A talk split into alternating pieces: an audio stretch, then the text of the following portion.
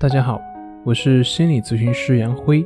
本节目由喜马拉雅独家播出。我们的公众账号是“重塑心灵心理训练中心”。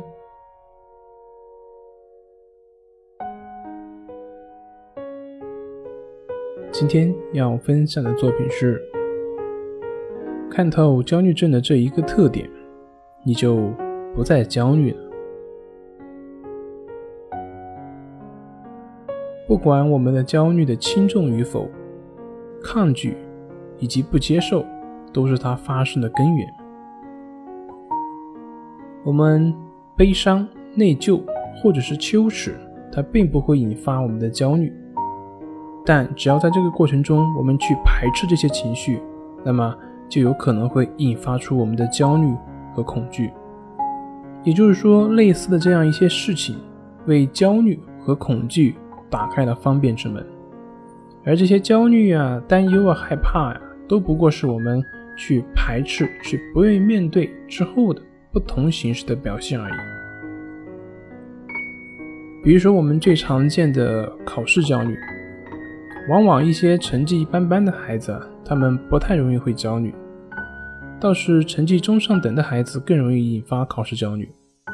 那么，它根本的原因也就在于。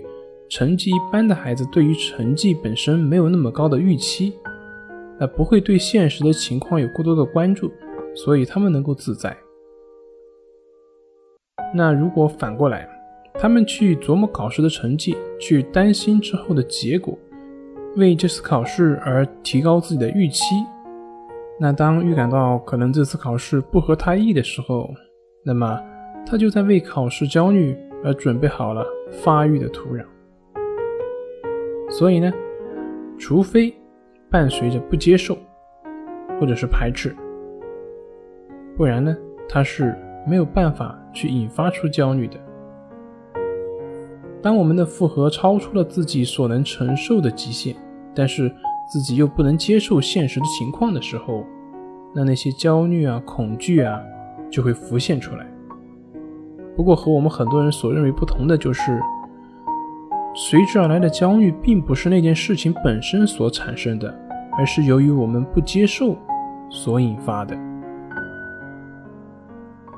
好了，今天就分享到这里，咱们下回再见。